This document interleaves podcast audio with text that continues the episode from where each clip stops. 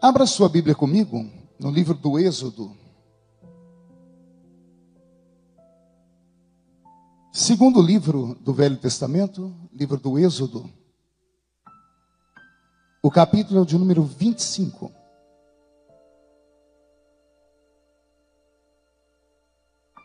Livro do Êxodo, capítulo de número 25. Deus está aqui. Está assim escrito. E então falou o Senhor a Moisés, dizendo: Fala aos filhos de Israel que me tragam uma oferta alçada.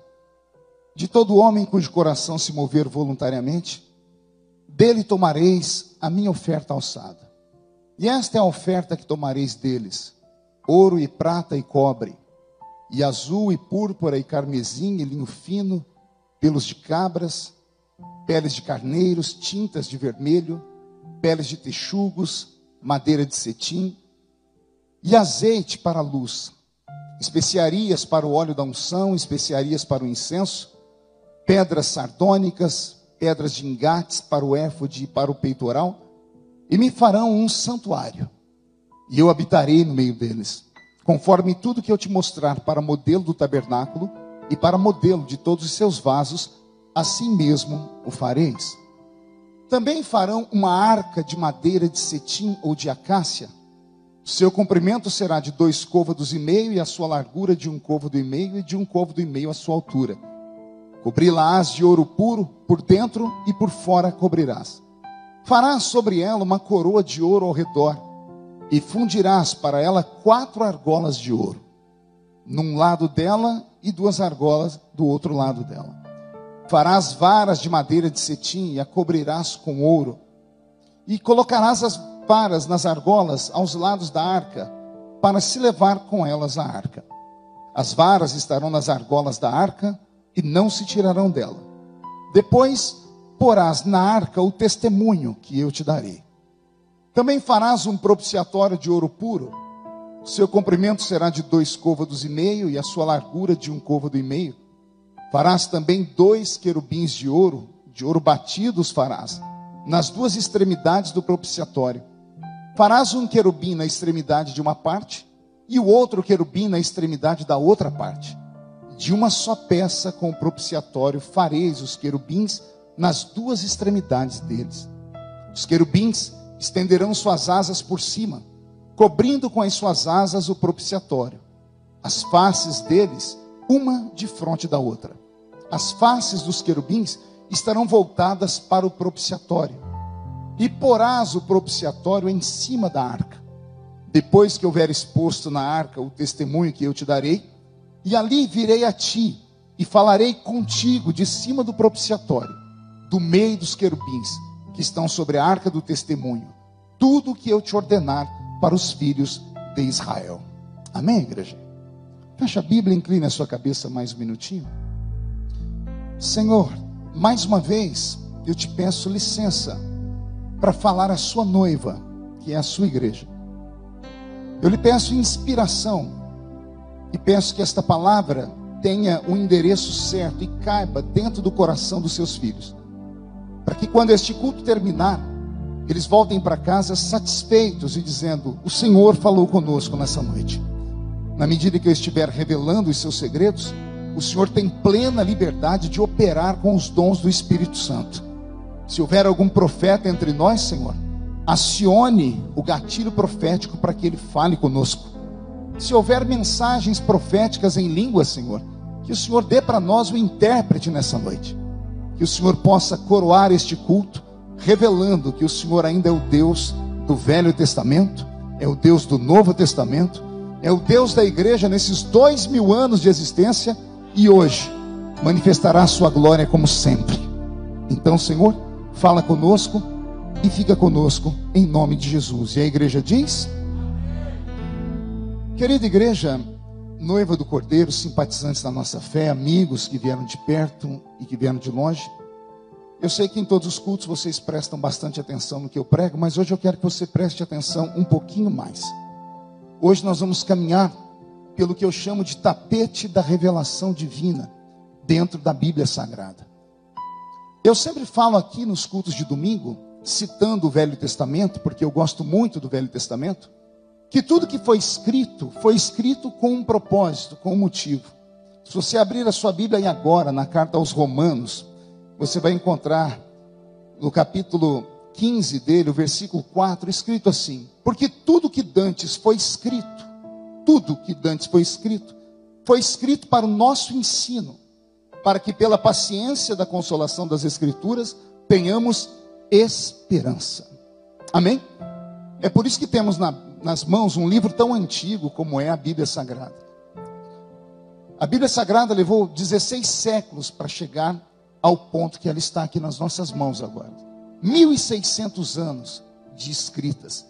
Ou seja, o primeiro homem que pegou em uma pena usando nanquim, tinta e papiro, não conheceu o último que escreveu o livro do Apocalipse. Eles estavam distantes quase dois mil anos, mil e seiscentos anos. Só que interessante, parece que os dois, quem escreveu Gênesis e quem escreveu Apocalipse, estavam sentados em uma mesa batendo papo para conceber uma história. Por exemplo, o livro do Gênesis começa com um casamento entre Adão e Eva, e o livro do Apocalipse termina com um casamento entre Jesus Cristo e a sua igreja. Isso aqui é só para você perceber como a Bíblia Sagrada é um livro perfeito. E perfeito é porque a sua inspiração é divina. Então, tudo que foi escrito no passado foi escrito para o nosso entendimento, para que a nossa esperança crescesse dentro de nós. Amém até aqui? Eu li um texto e foi cumprida a sua leitura, foram 22 versículos, mas era preciso lê-los para que você pudesse entender onde eu quero chegar. Deus havia tirado Israel lá do Egito. Israel já estava a caminho de Canaã estavam no meio do deserto. E no meio do deserto aconteceu algo que mexeu com o coração de Deus, e não num bom sentido. Aconteceu algo que deixou Deus entristecido. Moisés, quando soltou aquela nação, porque não era só um povinho, era uma nação, eram quase 3 milhões de pessoas. Quando ele soltou eles na península do Sinai e disse a eles: Estamos livres do Egito, estamos livres de Faraó, não somos mais escravos, estamos indo para uma terra que Deus ainda está para nos revelar. Ou seja, agora somos donos do nosso próprio nariz, somos donos da nossa história. E agora que estamos aqui livres, não temos mais o jugo de Faraó, não temos mais as chibatas dos seus soldados, nós temos motivos de sobra para adorar a Deus. Porque Israel, a nação santa, foi criada por Deus só para um motivo: para adorar o seu santo e eterno nome. Vou repetir.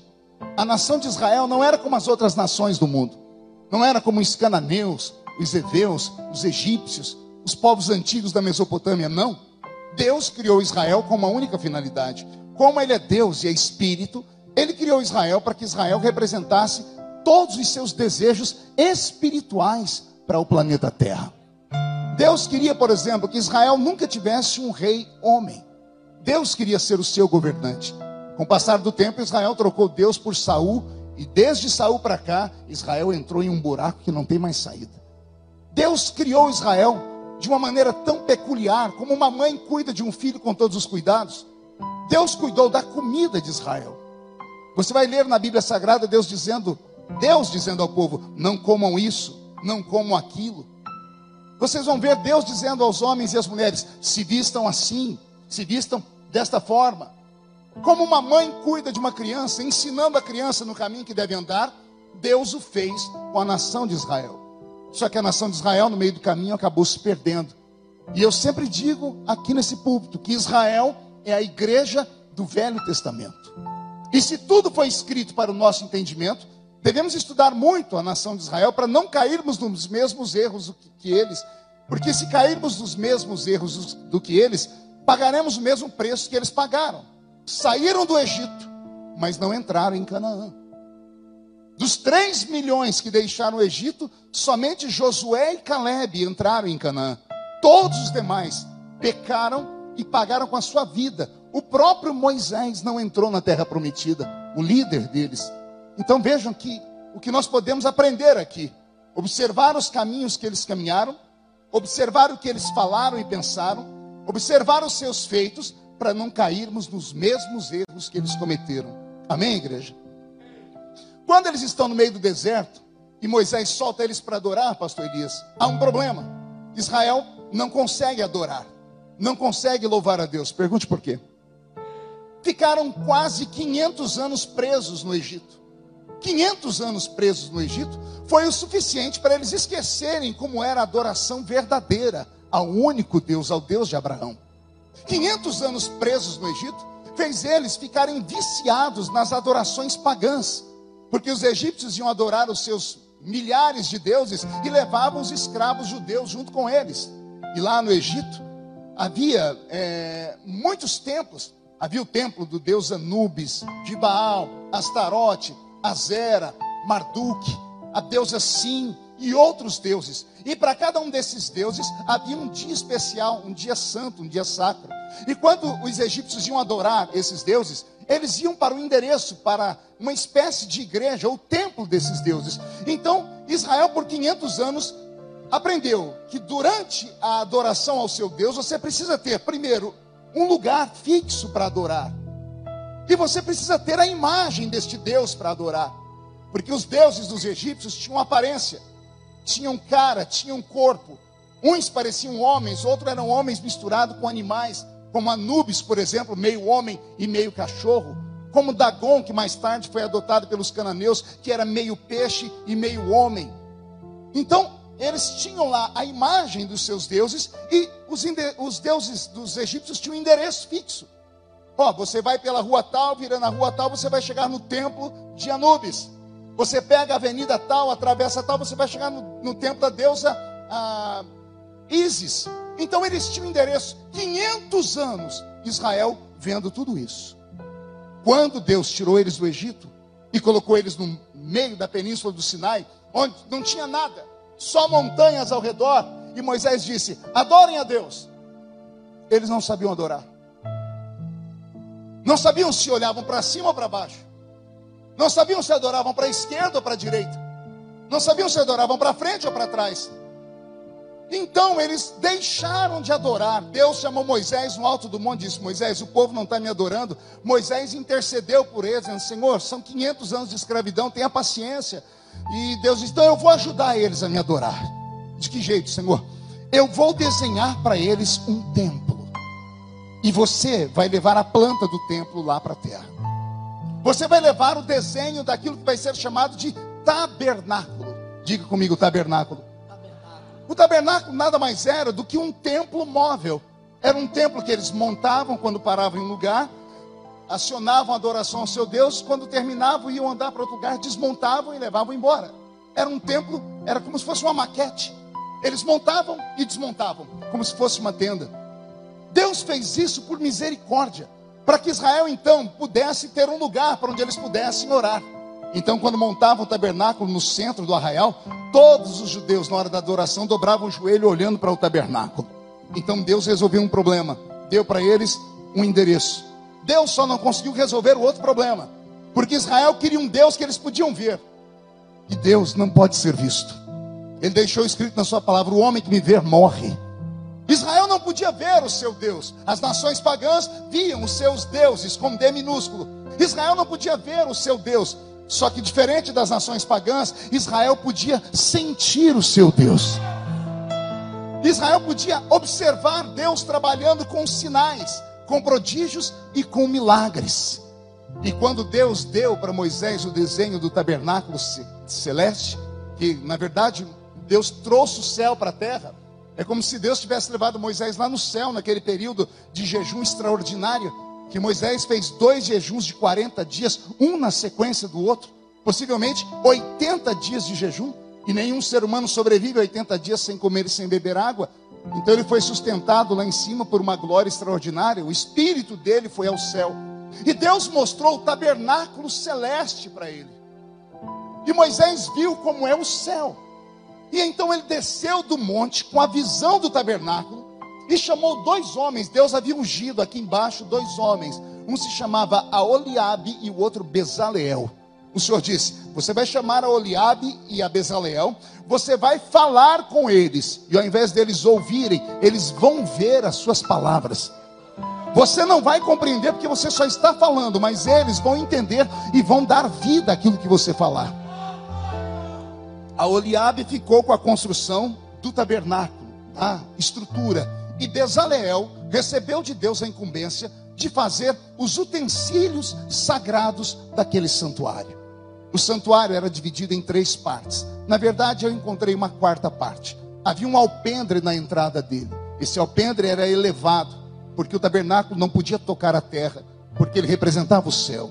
Então havia, a princípio, o alpendre de entrada, depois o átrio, depois o lugar santo e depois o santo dos santos. A igreja memorizou isso aqui? Dá para falar comigo? Primeiro, alpendre, átrio, lugar santo, santo dos santos. Um, dois, três. Alpendre, átrio, lugar santo, dos santos. É assim que a gente aprende a Bíblia. Assim era o desenho do tabernáculo. Só que esse tabernáculo tinha alguns utensílios sagrados, alguns altares que Deus havia dado para Moisés em desenho para que Moisés pudesse falar aos homens para que eles construíssem. Havia também uma mesa do pão da proposição, havia uma pia de batismo na entrada, no átrio. Haviam vários objetos. Possivelmente daqui para frente eu vou falar mais sobre isso durante os cultos. Mas eu quero falar de um objeto só. Eu quero falar da arca da aliança. Também conhecido como arca do testemunho também conhecida como arca do concerto. Concerto com S, viu? Não é com C, não. Sabe que existe dois concertos, né? Concerto com C é uma apresentação musical. Concerto com S é pegar o que está quebrado e consertar ele, botar em pé. Então era a arca de consertar o que estava quebrado. Era a arca do testemunho. Era a arca do concerto. Também chamada de arca de Deus. E hoje o Senhor Deus me tocou desde manhã para que eu estudasse sobre isso. Eu acordei com a arca na mente. Eu já dei estudos sobre ela e já preguei sobre a arca. E todos nós que somos mais antigos na igreja, nós aprendemos em escola dominical os simbolismos da arca. O principal simbolismo que nós aprendemos da arca é que aquela arca era Cristo. Era uma tipologia de Jesus do Velho Testamento. Porque sobre o seu propiciatório se colocava um sangue e esse sangue representava o perdão do pecado de toda a raça humana.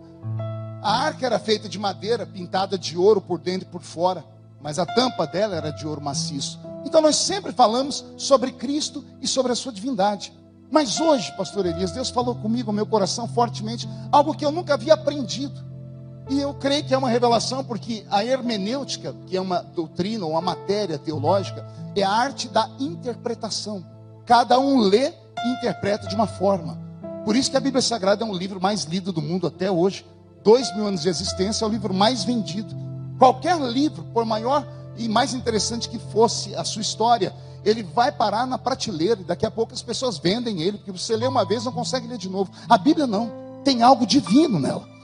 Eu leio a Bíblia desde criança e até hoje eu me pego assustado quando eu leio coisas que a princípio eu já não me lembrava mais, porque ela tem esse poder Deus fala conosco através da interpretação. E olha que eu entendi. Quando Deus diz, Moisés, já que eu tenho santuário, eu preciso mostrar para você o que é que vai entrar dentro do santuário. E dentro do santuário vai entrar essa arca. Quando eu leio arca, eu penso em apenas um objeto, um objeto único. Mas a arca não era um objeto único, ela era um objeto duplo. Ela era uma caixa aí sim a arca, e ela era uma tampa chamada propiciatório. Vou aproveitar que eu tenho um modelo aqui. E aí serve para alguma coisa, em vez de ficar só de enfeite no culto, né? Pois bem, o querubim saiu voando aqui, ó. Quebraram e nem colaram, ó. Deixaram só encostadinho aqui. Pois bem, essa é a arca. Ela era feita em dois tempos. Essa parte de cima, que o querubim caiu de novo, ela era feita de ouro maciço. E esta parte de baixo dela era feita de madeira. Só que era pintada por dentro e por fora. Era pintada de ouro maciço, por dentro e por fora. A tampa dela, sozinha, era de ouro inteiro era inteira de ouro. Era pesada. A arca pesava quase 500 quilos, porque o ouro é um metal extremamente pesado. Basta você pegar a sua aliança, uma aliança de 3, 10 gramas, o peso que é o ouro é o metal pesado. Mas a arca, isso aqui era arca, isso aqui não era arca, isso aqui era tampa, isso aqui chamava-se propiciatório. Diga comigo, propiciatório. Isto aqui era a arca. A arca era feita de madeira de acácia ou madeira de cetim. A palavra acácia significa espinho. Madeira de acácia, madeira espinhosa. Uma madeira que não dava em qualquer lugar, só dava no meio do deserto. E como é uma madeira espinhosa, ninguém quer se aproximar dela. Só que por ser uma madeira espinhosa, era uma madeira que, como as pessoas não queriam arrancá-la do lugar, ela proliferava muito naquele lugar. E quando Deus chama o seu povo no meio do deserto, onde não tem nada, e diz: Eu quero que vocês construam para mim um tabernáculo e construam os objetos, e vocês vão ter que usar madeira. Israel teve que se virar nos 30. E quando entraram pelo meio do deserto, encontraram essas madeiras de cetim, essas madeiras chamadas madeira de acácia, que eram madeiras espinhosas. Por fora, as suas cascas eram extremamente escuras e cheias de espinhos que machucavam a mão de quem tentava pegá-las. Mas depois que alguém tirava essas madeiras lá de onde estavam e colocava na mão de um marceneiro, e colocava na mão de um carpinteiro, melhor dizendo, o carpinteiro pegava essa madeira e fazia uma mágica com ela.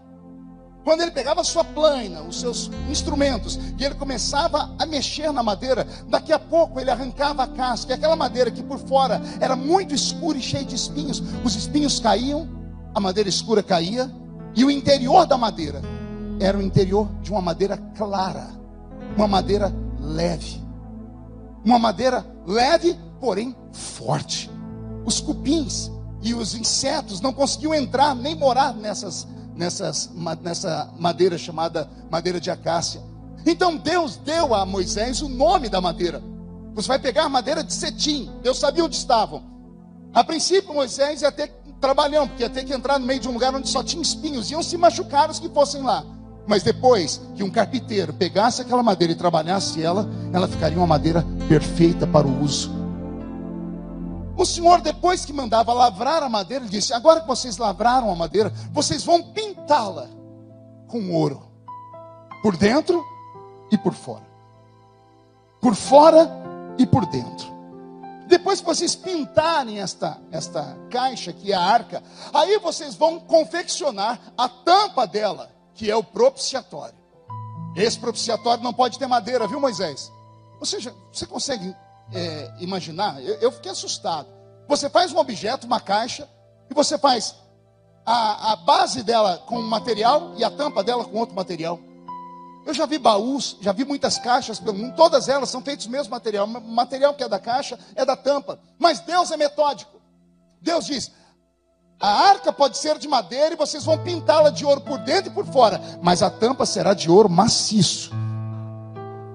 Porque o ouro representa o que é divino. Ouro representa o que é eterno.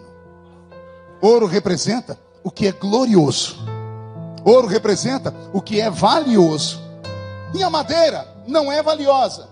Mas se pegar a madeira de acácia, que ninguém quer para nada, porque não presta para nada, porque está no meio do deserto, cheia de espinhos, mas se alguém tiver paciência de pegá-la, de lavrá-la, de limpá-la, e dar um banho nela com ouro, por dentro e por fora, aí a madeira passa a valer alguma coisa. Eu aprendi na escola dominical que a arca era Cristo. Mas hoje Deus falou comigo que esta arca pode ser o ser humano também. Esta arca sou eu. Esta arca é você. Madeiras bravas, com a vida enegrecida por um passado horrível, cheios de espinhos. Ai de quem tocasse na gente. Muitos que estão aqui, a sua única arma de defesa é o ataque, porque só apanhou na vida. Pessoas que, que andam longe das outras pessoas porque parece que só tem fel dentro dela, só amargura e raiva.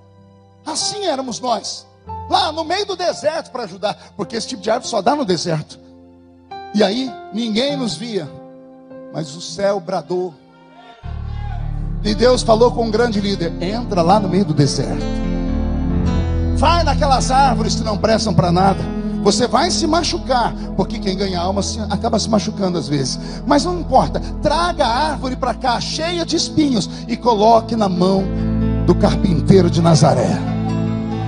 Opa, falei, falei o nome de alguém agora que eu achei alguém se lembrou. Coloque na mão do carpinteiro de Nazaré, que é Jesus Cristo.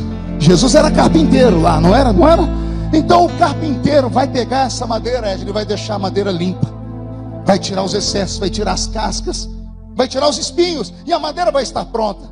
Agora, o artífice vai dar um modelo a ela, vai transformar ela em uma arca, em um porta-joias. Olha que coisa linda, vou falar agora. A gente que não prestava para nada, o Senhor nos transformou em um porta-joias. Mas antes de falar sobre o que vai aqui dentro, deixa eu falar o porquê do ouro por dentro e do ouro por fora. Isso fala de quando nós nos convertemos a Cristo. Não é quem vem à igreja, ou quem visita a igreja, ou quem está na igreja desde a época de Noé. Não, porque isso não é conversão. A conversão genuína não se dá pelo tempo de igreja, mas pela experiência com Deus da igreja. E uma vez que a pessoa é convertida de verdade, há uma mudança nela por dentro, e há uma mudança nela por fora. Há uma mudança nela por dentro. Por isso, o ouro por dentro.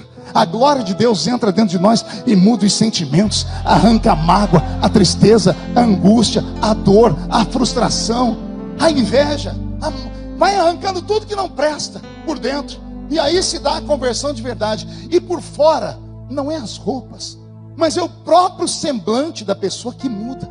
Eu conheço um crente quando encontro com ele em qualquer lugar por onde caminho, e não é pela roupa, por causa do cabelo, como a gente dizia antes. Antigamente a gente conhecia os crentes pelo tamanho do cabelo, da saia. Né? Mais tarde comecei a conhecer os crentes pelo tamanho da língua. Né? Porque, oh, raça que fala. Então comecei a entender que não é o cabelo, não é a roupa, mas é o que a pessoa representa. É a maneira como ela lidar com as lutas da vida. É a pessoa que entra no trabalho, está todo mundo xingando, e ao invés dela xingar, ela diz: Glória a Deus. Aí o ouro que está por fora reflete e faz ela dar um testemunho, que é a maior pregação de um crente. A maior pregação de um crente não é num púlpito com essas verborragia com a qual eu uso quando vou pregar, não. A maior pregação é o testemunho do crente. É quando ele está na rua, no trabalho, na escola, no supermercado, dentro do, de um restaurante, e as pessoas notam que a pessoa é diferente, porque mesmo estando nesses lugares, ela não se envergonha de Cristo, ela faz a oração na hora de comer, ainda que esteja dentro de um restaurante muito fino, muito chique. Essa semana eu almocei com o presidente Bolsonaro e na hora de comer eu falei, presidente, posso fazer uma oração aqui? Tinha uns, uns cinco ministros, desembargadores. Ele disse, é claro que pode. Todo mundo inclinou a cabeça. Alguém poderia falar, mas isso não é excesso, pastor? Não, eu sou crente aqui e sou crente em qualquer lugar onde eu vou. O seu testemunho tem que atrair as pessoas, mas isso só vai acontecer se você receber um banho de glória por fora. Alguém acredita que o Senhor está aqui hoje? Ele pode fazer isso com você? Já somos a madeira de acácia, já somos a madeira tirada lá do deserto, já saíram os espinhos, já saiu aquela coisa ruim que estava em nós, já mudamos. Agora precisamos que essa glória nos envolva por dentro e por fora. Eu profetizo que quando o culto terminar, você voltará para casa transformado nessa noite pelo poder da palavra do Senhor. Pois bem, antes de falar do propiciatório, a arca tinha uma finalidade. Pergunte qual? Abra sua Bíblia comigo na carta aos Hebreus, no capítulo de número 9. Carta aos Hebreus, capítulo 9, e o versículo de número 4.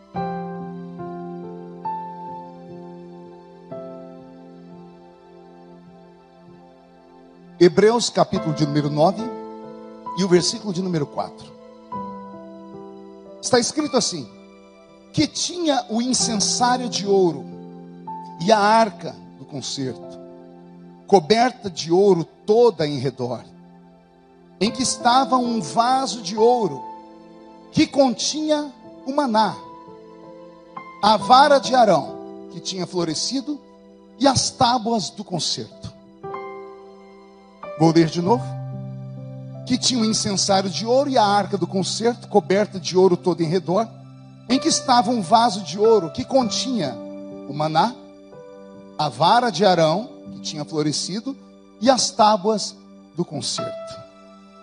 Veja só, aqui dentro foi colocado a pedido do próprio Deus quatro coisas que eram sagradas para os judeus. A primeira coisa colocada aqui dentro foram as tábuas da lei, os dez mandamentos.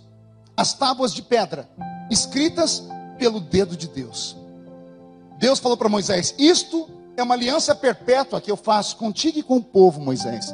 Pegue esta arca, que ela, ela é chamada aqui na Bíblia de testemunho, pegue a, a, as tábuas, chamadas de testemunho, e coloque elas dentro da arca. Porque a arca vai ficar diante de Deus lá no santuário. Então a primeira coisa que Deus falou para que Moisés colocasse aqui dentro foram as tábuas da lei. Depois, Deus falou para que Moisés colocasse o maná. Diga comigo, maná. O maná era aquele pão descido do céu, que não tinha forma de pão.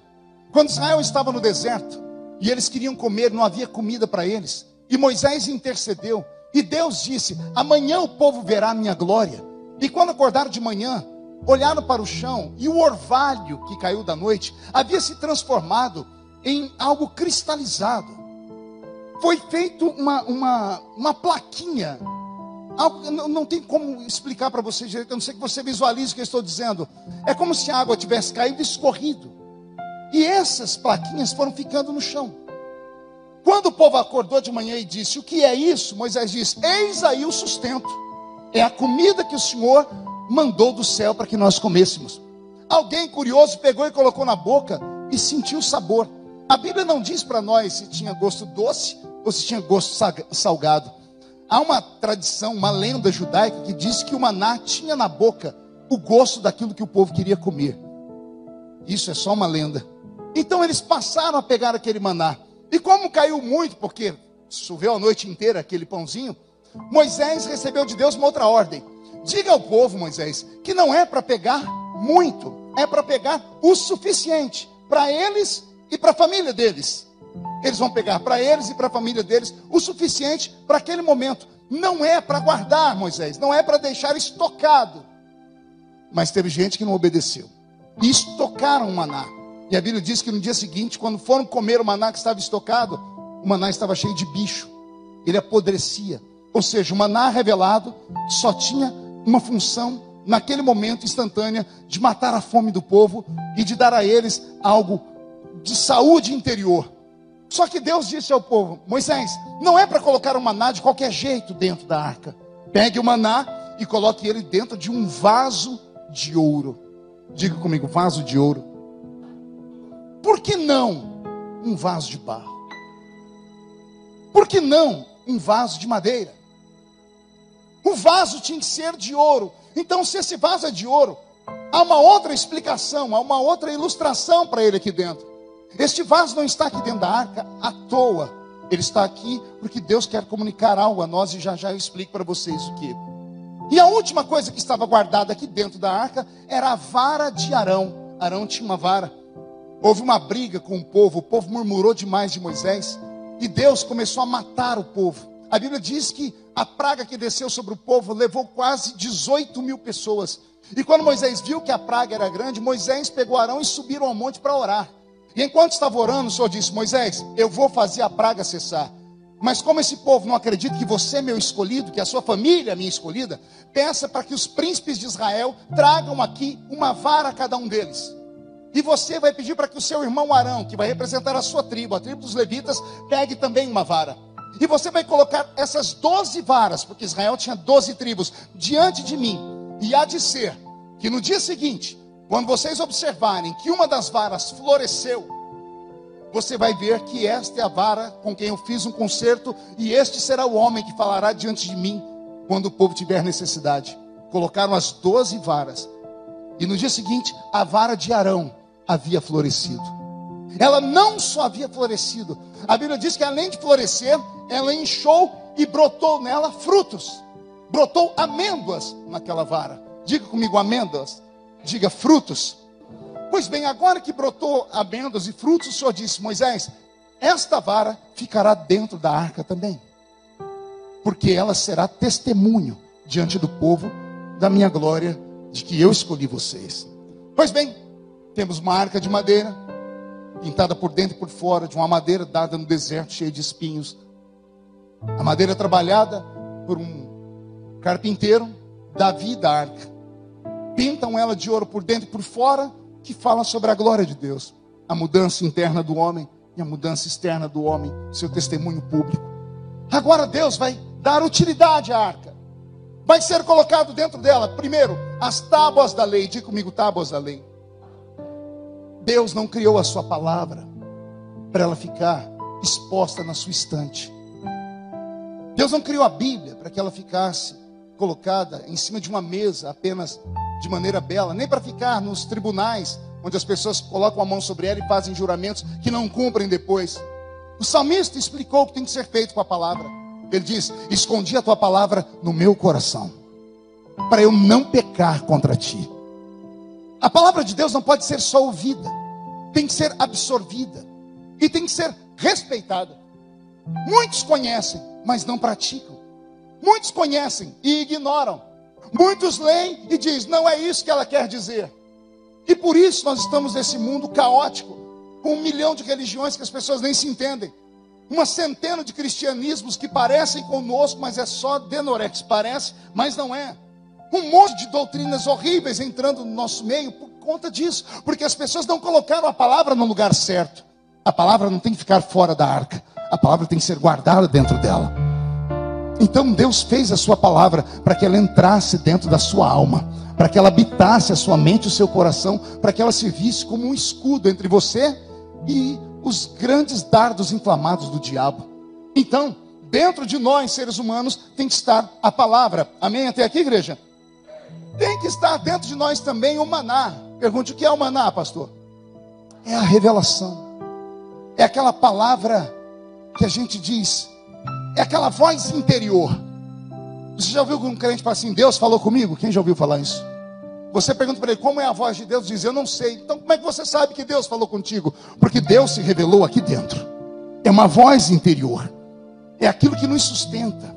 E detalhe: aquilo que é para nós, esta voz interior não interessa aos outros do lado de fora, só interessa a nós. Se Deus testificou no seu coração alguma coisa e as outras pessoas não acreditam, o problema é delas. Mas se esta palavra criar vida dentro de você, ela vai crescer e vai permanecer viva. Porque do lado de fora ela apodrece. Porque o maná apodrecia quando estava lá fora, mas quando estava guardado dentro da pessoa, ela era saúde, era alimento e era vida. Você não pode jamais deixar de ouvir a voz de Deus. Se os crentes dependerem de um culto de domingo para servirem a Deus, estão lascados. Porque tem culto que é uma benção, tem culto que é uma tragédia. Porque culto é culto, embora Deus esteja no culto, ele é manipulado por homens. Tem dias que o cantor está ungido, o pregador está uma vez, mas tem dia que só Jesus na causa a gente olha para os lados e diz: O que, é que eu vim fazer aqui hoje? Então, se você depender só do culto para se firmar, você está perdido. Você precisa ter o alimento da palavra aqui dentro e aprender a ouvir Deus. E Deus não fala aqui, Deus fala aqui. É o maná revelado que está dentro de você. Posso ouvir um glória a Deus por isso? Agora vamos começar a crescer o vaso de ouro. Lendo eu a carta de Paulo aos Coríntios, Paulo diz assim: todos nós somos vasos. Há vasos na casa do Senhor, e esses vasos existem porque dentro deles são colocados talentos. Existem dons espirituais. Diga comigo, dons espirituais. Os dons do Espírito Santo não existem apenas para o passado, não existiram só ontem. Eles não existem na Bíblia apenas como se fosse uma história para que nós pudéssemos ler e falar: nossa, houve um tempo em que um homem curou um enfermo. Os dons do Espírito Santo são vivos. Esses dons não estão dentro da igreja, corpo físico, mas eles habitam dentro da igreja, que é um corpo místico. E a igreja é feita de homens e mulheres. A verdadeira igreja não é aquela placa que está ali fora, Assembleia de Deus Catedral do Avivamento. Aquilo ali é uma agremiação religiosa a verdadeira igreja não são essas paredes, porque antes isso aqui não era igreja, era uma loja. Então isso não é a verdadeira igreja, a verdadeira igreja é você. Eu sou a verdadeira igreja. E se eu sou a verdadeira igreja, você é a verdadeira igreja, o apóstolo São Paulo diz que Jesus deu dons à igreja. E esses dons são espirituais. Esses dons tem o símbolo do ouro aqui dentro da arca, porque o ouro não vem da terra. Na visão de Deus, é como se viesse algo divino, é algo incorruptível, é algo belo, é algo glorioso, é algo é, divino. Então, o, o vaso de ouro que está aqui dentro da arca, ele representa os dons do Espírito Santo. E os dons do Espírito Santo, quem já leu na carta de Paulo aos Coríntios, vamos ler? Primeira epístola de São Paulo aos Coríntios, capítulo de número 12. Abra sua Bíblia aí. Vamos passear pela Bíblia Sagrada. 1 Coríntios capítulo 12, versículo 7 a seguir. Mas a manifestação do Espírito é dado a cada um para que for útil. Porque a um, pelo Espírito é dado. Vai anotando aí, use as suas mãos, tá? Cada um que eu falo, você põe um dedo. A palavra da sabedoria. A outro, pelo mesmo Espírito, é dada a palavra da ciência. A outro, pelo mesmo Espírito, é dado a fé. A outro, pelo mesmo Espírito, é dado dons, no plural, dons de curar. A outro, a operação de maravilhas. A outro, a profecia. A outro, dom de discernir espíritos. A outro, variedade de línguas. E a outro, a interpretação das línguas. Paulo está dizendo que a igreja precisa de armas para enfrentar o diabo. E não se enfrenta o diabo no chute, não se enfrenta o diabo no muque, nem com a sua inteligência humana. O diabo só respeita se o crente tiver talentos do Espírito Santo sobre a vida dele. As igrejas cresceram ao redor do mundo desde que nasceram por causa dos dons, por causa dos talentos. O que atrai as pessoas é o poder sobrenatural, é aquilo que a ciência não pode fazer, mas o Deus daquela igreja fez. É isso que faz com que as pessoas saiam das suas casas e venham à igreja em busca de um sinal ou de um milagre. Apesar que vemos dias de escassez, vemos dias de seca espiritual. Vivemos dias onde não vemos mais as manifestações dos dons do Espírito Santo. Raramente vemos alguém que tem um dom de discernir espíritos. De vez em quando aparece um aqui, nós temos o pastor Bruno. Quando ele chega, ele olha e ele vê a pessoa que tem demônio. E ele ora, a pessoa cai. Quem já viu isso aqui nos cultos? Por quê? Porque ele tem um dom, que é o dom de discernir espíritos. Mas é raro ver os demais dons. Vemos às vezes quando ligamos na, na, no programa TV do Valdomiro ou do R.R. Soares e vemos alguém dando um testemunho de cura, porque lá invoca-se a cura, porque o apóstolo Valdomiro e o, o missionário R.R. Soares têm os dons de curar enfermos. Mas é muito raro também a gente ver acontecer. Aqui Paulo fala de nove dons: a palavra da sabedoria, a palavra da ciência. Ou seja, você vê o oculto. A fé aqui não é aquela fé que se diz, ah, eu tenho fé que hoje vai chover, não. É a fé que Pedro teve, olhando para o paralítico, mandou o paralítico levantar, ele não levantou. Aí Pedro pegou o paralítico pela mão e colocou ele em pé. Isso é fé. É você fazer o sobrenatural acontecer diante de você. Há um dom aqui que eu nunca vi se manifestar até hoje. Eu sou crente há 30 anos, que é o dom de operação de maravilhas. Ou seja, coisas extraordinárias acontecerem. Nascer um braço onde não tinha braço, nascer uma perna onde não tinha uma perna, aparecer alguma coisa onde não tinha nunca aparecido. Coisas que aconteciam na Bíblia Sagrada. Esses dons existem, mas estão desaparecendo. Esses dons não podem ficar à mercê do diabo, porque o diabo imita Deus. Nas nossas igrejas a gente não vê mais as manifestações, mas em qualquer terreiro de macumba que você for, você vai ver alguém lá incorporando, falando em línguas, interpretando as línguas, curando as pessoas. Se o diabo pode, o meu Deus pode mais do que ele. Só que qual é a diferença entre Deus e o diabo? Pergunte para mim qual é a diferença, pastor. É que os vasos do diabo dão lugar para o diabo, e os vasos de Deus não dão lugar para Deus. As madeiras de acácia, que foram pintadas de ouro por dentro e por fora, que estão aqui me assistindo pregar agora, que já não estão mais no deserto, já não são mais sujas, já não tem mais aqueles espinhos, já não, estão, não tem mais uma vida estranha, que agora foram lavradas, que agora tem visão, melhorou a sua aparência, que mudaram por dentro e mudaram por fora, mudaram seus sentimentos e o seu testemunho atrai as pessoas, não podem apenas achar que chegaram ao apogeu, ao auge não podem se conformar em ser apenas membros de igreja.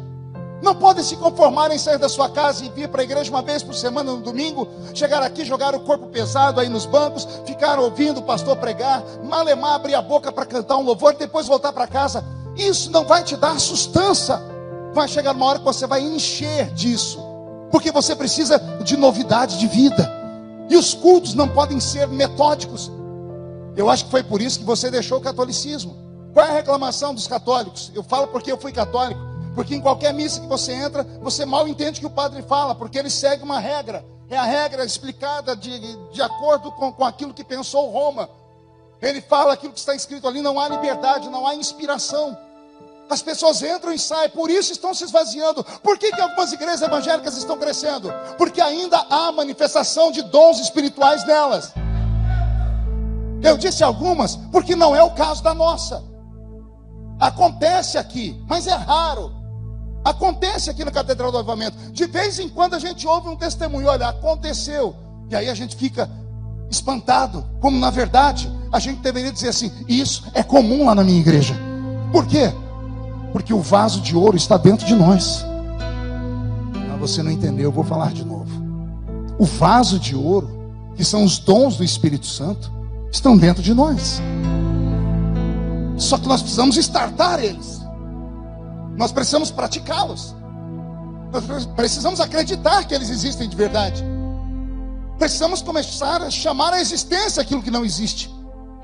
Precisamos ter um grupo aqui de pessoas, de malucos, que dizem assim: vamos orar pelo enfermo, traz na frente, nós vamos orar e Deus vai fazer. Qual é o seu problema? Nós vamos entrar na peleja e Deus vai fazer. Precisamos começar a usar os dons que Deus nos deu. Imagine se nós usássemos a nossa mão para abençoar com a mesma velocidade e ímpeto que nós usamos ela para mandar mensagens pelo WhatsApp.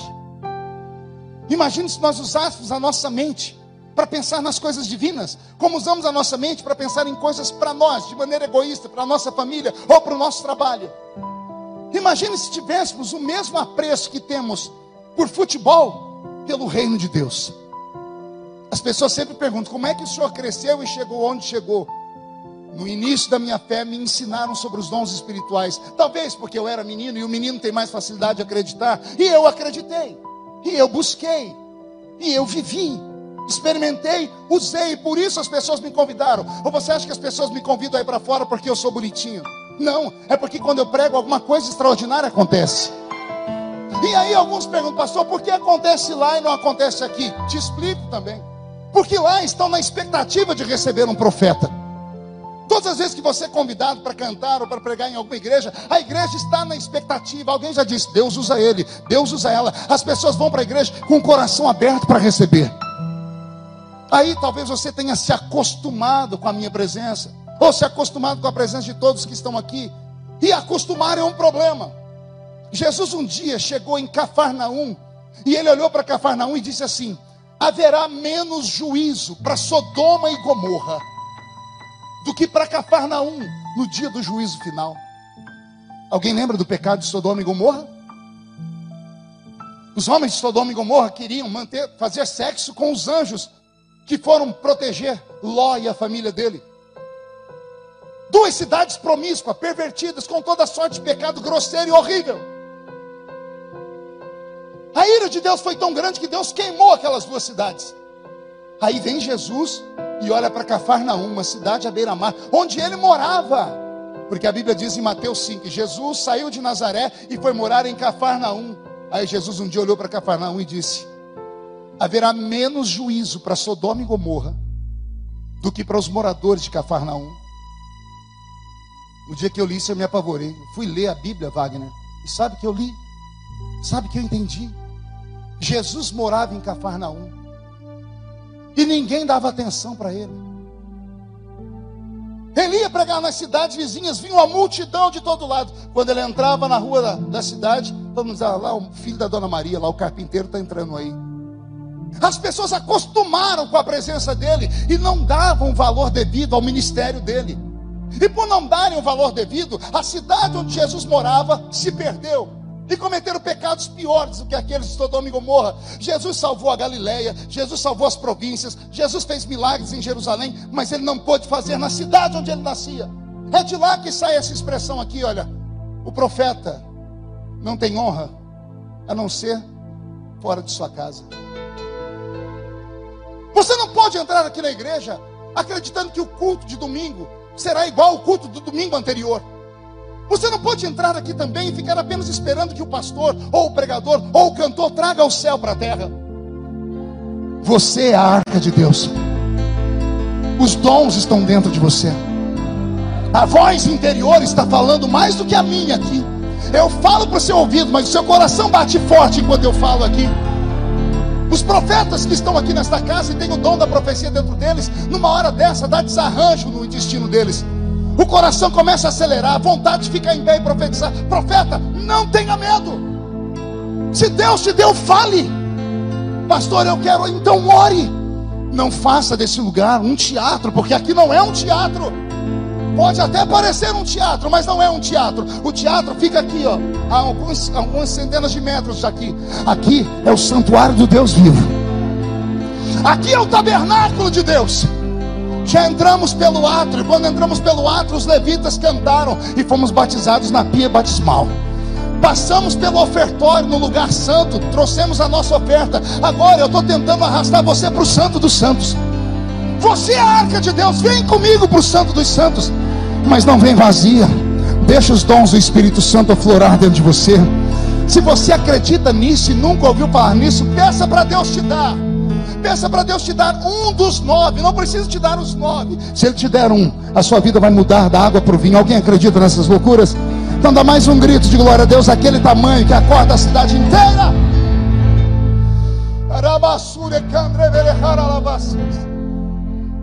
A vara de Arão que floresceu e deu frutos. A vara de Arão que floresceu e deu frutos. Fala de outras coisas que Deus dá ao crente quando o crente se converte de verdade. Se o vaso de ouro fala dos dons do Espírito Santo, a vara de Arão fala dos frutos do Espírito Santo. Dons é uma coisa, é divino por isso é o vaso de ouro. Frutos do Espírito são para a nossa vida terrena. Por isso é a vara de Arão, que ficou na terra, brotou e deu frutos. Carta aos Gálatas, capítulo 5, verso 22 e 23.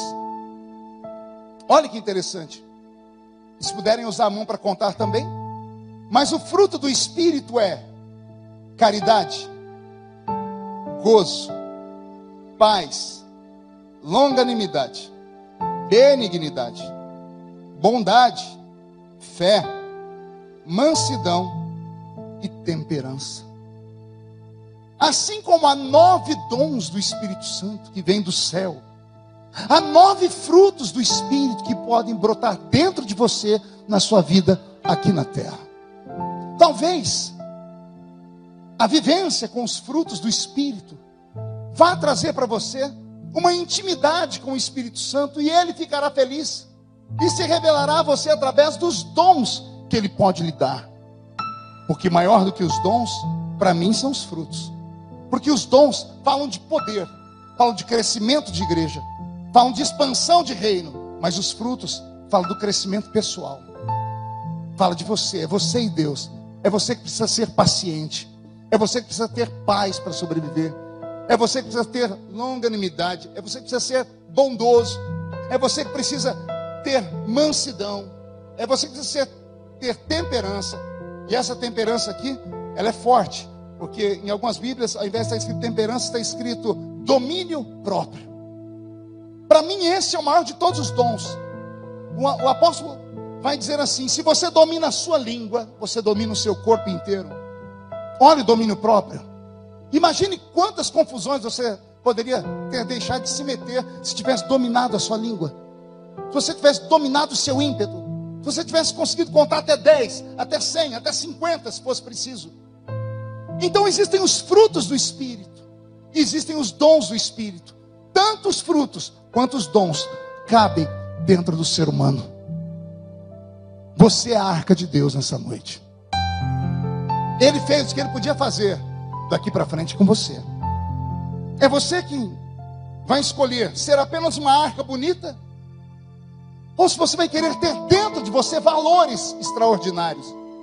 Algumas igrejas no Brasil fizeram opção de serem apenas bonitas, não querem dons do Espírito Santo, não querem compromisso com pureza, nem com santidade, e Deus respeita, porque Deus não é um tirano. Essas igrejas fizeram essa opção. A pergunta que eu faço é: qual é a opção que nós da catedral fizemos? Seremos apenas uma igreja bonita? Seremos apenas uma igreja pintada de ouro por dentro e por fora? Ou seremos uma igreja cheia de coisas? Seremos uma igreja com a palavra da verdade, com a revelação do céu, a voz interior falando conosco, os dons do Espírito Santo pululando no nosso meio, crentes tendo sonhos, visões, profecias, interpretação de línguas, falando em variedade de línguas estranhas, tendo o dom da fé. Será que teremos uma igreja cheia de frutos do Espírito? Porque se tivermos os frutos do Espírito, seremos uma igreja amorosa. Viveremos não para nós mesmos, mas uns para os outros. Que esta palavra caia no seu coração nessa noite. E aí, o escritor vai dizer: Deus falando a Moisés: depois que você fizer a arca, depois que você pintar ela de ouro, você vai colocar quatro argolas nela, duas de cá e duas de cá. O número quatro na Bíblia Sagrada é o número da plenitude, a plenitude da terra. É a maneira de Deus dizer: todos os homens serão salvos, do norte, do sul, do leste e do oeste. Esse número 4 também pode falar dos quatro evangelhos da Bíblia que revelam Jesus Cristo para toda a humanidade. A Bíblia vai dizer: faz também duas varas. Interessante, as argolas são de ouro, mas as varas são de madeira, pintada de ouro. Dois varais, Moisés. Você vai colocar uma vara de um lado e a outra vara do outro lado. Não vai sair mais da arca, porque vai ficar preso aqui. Velho Testamento, Novo Testamento, a construção da palavra. Por que Velho e Novo Testamento? Porque eles são história, história humana, por isso ela é de madeira, mas ela é pintada de ouro, porque é uma história divina que até hoje fala ao nosso coração. Vai fazer ao redor dela uma borda. Essa aqui está toda enfeitada, mas a verdadeira arca só tinha uma borda ao redor dela. Essa borda pode ser para proteção do peso da, da, do propiciatório que vai ficar sobre ela. Então, sendo proteção, pode falar dos anjos, porque a Bíblia diz que o anjo do Senhor acampa ao redor daquele que o teme e o livra do mal. Por isso, para mim, a arca é um símbolo da raça humana. Agora vem a parte mais linda, pergunte qual. Sobre ela porás um propiciatório.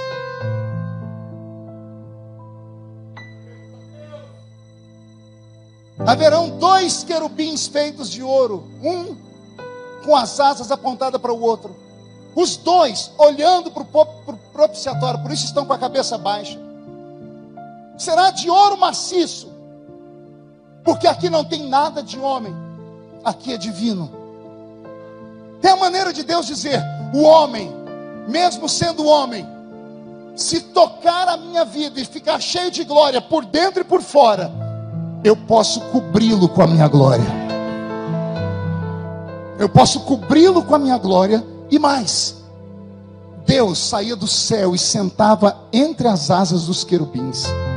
Uma vez por ano, dentro do Santo dos Santos, onde estava a arca da aliança, Deus saía da nuvem de glória e sentava entre as asas dos querubins. Ou seja, o homem é o trono de Deus. Eu sempre pensei que o trono de Deus era o templo, mas o templo não é o trono de Deus. O trono de Deus é o seu coração. O trono de Deus é a sua mente. Deus quer estar sobre você. Deus quer dominar a sua fala. Deus quer dominar os seus olhos. Deus quer dominar os seus ouvidos. Deus quer dominar os seus cinco sentidos. Se Deus encontrar alguém aqui nessa noite que queira fazer esta aliança, esse pacto com Ele, tal ser humano vai dormir de um jeito e acordar de outro vai acordar de uma maneira tão extraordinária que as pessoas vão olhar e vão dizer: não é mais aquela criatura. Até sexta-feira era uma pessoa no trabalho, na segunda-feira mudou tudo. Por quê? Porque até segunda-feira você não sabia que você era o trono de Deus sobre a terra. Eu profetizo que por onde você for, Deus entrará com você, porque você é o trono dele. Você entrará em casa nesta noite dizendo: Senhor, não vou sozinho, o Senhor está sobre a minha vida. E quando Deus entrar dentro da sua casa com você, anote: Zé Pilindra, Zé Pilantra, Chucaveira, Tranca-Rua, Preto Velho, obra de feitiçaria, obra de mandinga vão cair por terra.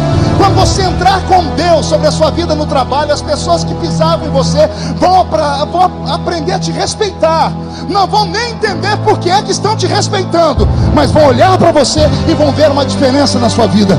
Eu profetizo que o propiciatório de Deus está descendo sobre nós. Junto com ele vem os anjos do céu que estão.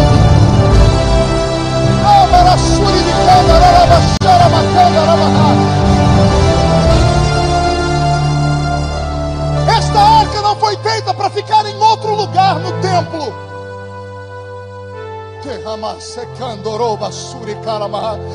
Ouça-me, por favor.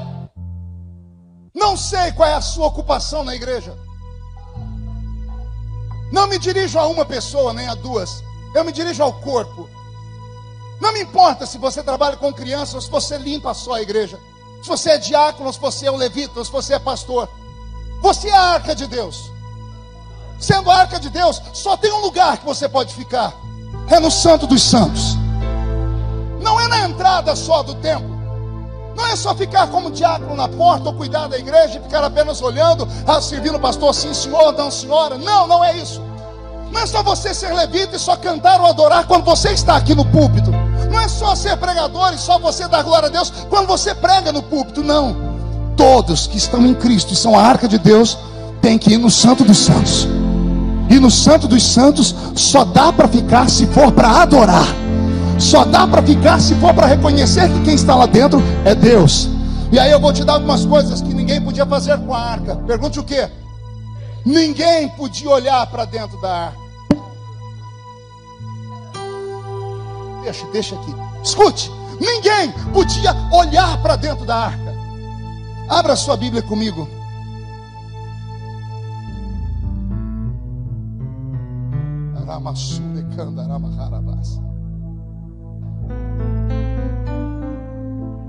Primeiro livro do profeta Samuel, capítulo 16, versículo 9. Consegue colocar aqui para mim no telão? Primeiro livro do profeta Samuel, capítulo 16, versículo 9.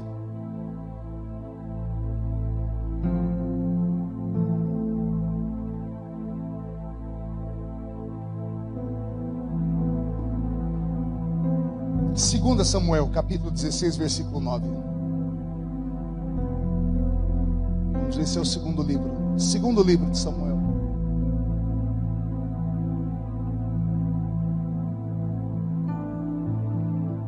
Não, acabei anotando errado aqui. Segunda Samuel, capítulo 6, versículos 6 e 7.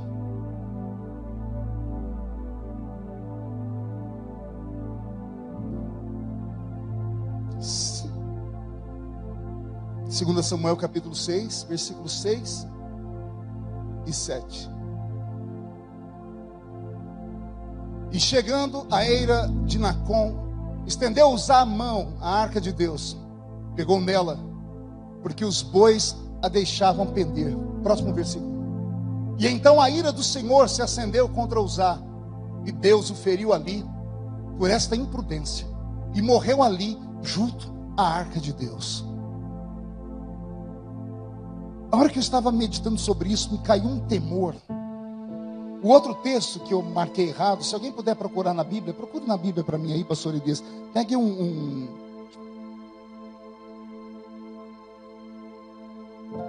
Mas foi isso que ele colocou aqui. Ah, não, é 6 e 19. 1 Samuel 6 e 19. Eu marquei 16 e 9. Vamos lá? Isso. E o Senhor feriu os homens de Bet-Semes, porquanto olharam para dentro da arca do Senhor. Feriu do povo cinquenta mil e setenta homens. E então o povo se entristeceu, porquanto o Senhor fizera tão grande estrago entre o povo. O dia que eu li isso aqui hoje, que eu estava lendo, me deu um calafrio. Porque Deus falava comigo: vocês são a arca. Se o ser humano é arca, ele é só um ser humano, ele não é um semideus. Ele não é um ser supremo, ele não é um inerrável, ele não é um, um herói, ele é só um ser humano. Ele não é de ouro, é de madeira, Fernando, mas é pintado de ouro. É um homem, a mulher de Deus que é ser humano, tem talentos, tem dons, prega, canta, pula, grita, mas é só ser humano. Ele continua sendo de madeira, pintado de ouro por dentro e por fora. Dentro da arca estão os segredos dela. E aí vieram esses homens e tentaram olhar dentro da arca. A Bíblia diz que Deus matou eles. Pergunte por quê? Porque ninguém pode ficar olhando para dentro da sua vida.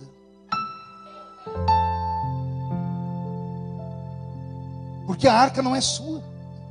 A arca é dele. Foi ele que mandou fazer. Foi ele que mandou pegar a porcaria da árvore que não prestava para nada, cheia de espinhos. Foi ele que deu vida. Foi ele que pintou de ouro. E detalhe, a arca era grande, gente. A arca media entre 1,25 de comprimento por 75 centímetros de altura e 75 centímetros de largura. Era uma arca gigante. Dentro dela tinha uma vara, duas tábuas da lei pequena, um vaso e um pedacinho de pão. O interior da arca não era tomado. Haviam coisas boas dentro da arca.